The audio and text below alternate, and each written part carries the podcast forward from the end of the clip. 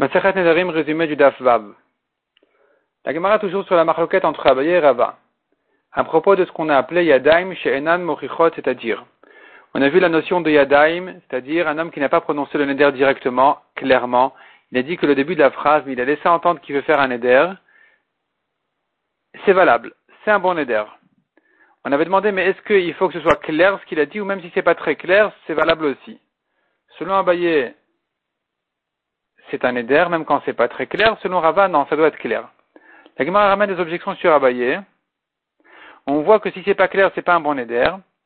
Finalement, finalement, la Gemara dit qu'Abaye, il interprète ses Mishnayot ou ses Braitot comme Rabbi Yehuda, qui dit à propos de Get que ça doit être très clair.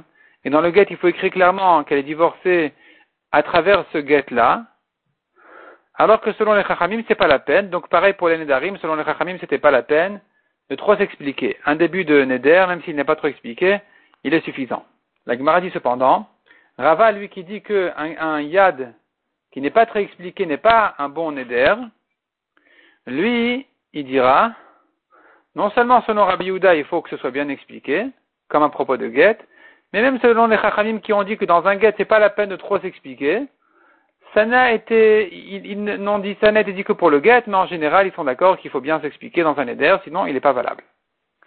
La Gemara demande ensuite, en ce qui concerne les kiddushin, un homme qui dit à une femme, arrête mes coups li, tu es mes coups à moi, et il dit à une autre, et toi? Il dit pas et toi aussi, il dit et toi. Ça, c'est un yad pas clair. C'est un début de phrase de Kiddushin, ou peut-être plus que ça, euh, je, reprends. Il a dit dans les Kiddushin, il a dit à une deuxième femme, et toi? C'est un yad, ce n'est qu'un yad. Il n'a pas dit clairement, et toi tu es mes coups d'échette. Ce n'est qu'un yad, ce n'est que le début de la phrase. Est-ce que ici on dira aussi qu'il y a yad pour les Kiddushin et qu'elle est mes coups d'échette ou pas? La Gemara dit qu'en réalité, Rav Papa qui pose cette question-là, c'est une question dans l'autre.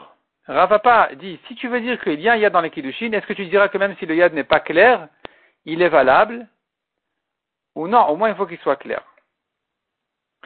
La pose la même question à propos de PA. PA, c'est le coin du champ qu'il faut abandonner aux pauvres.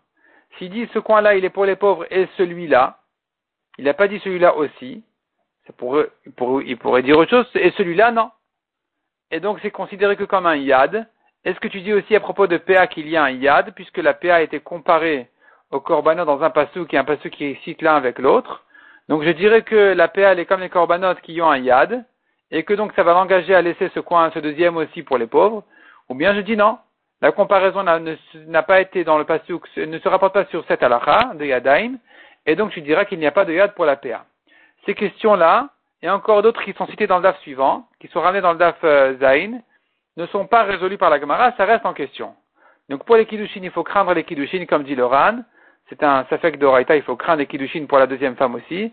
Et pour la PA, c'est moins évident. Là, on pourrait dire qu'il pourrait se garder son argent et ne pas le donner aux pauvres. Ça, c'est à revoir dans les poskim et les rishonim qui sont cités dans le DAF suivant.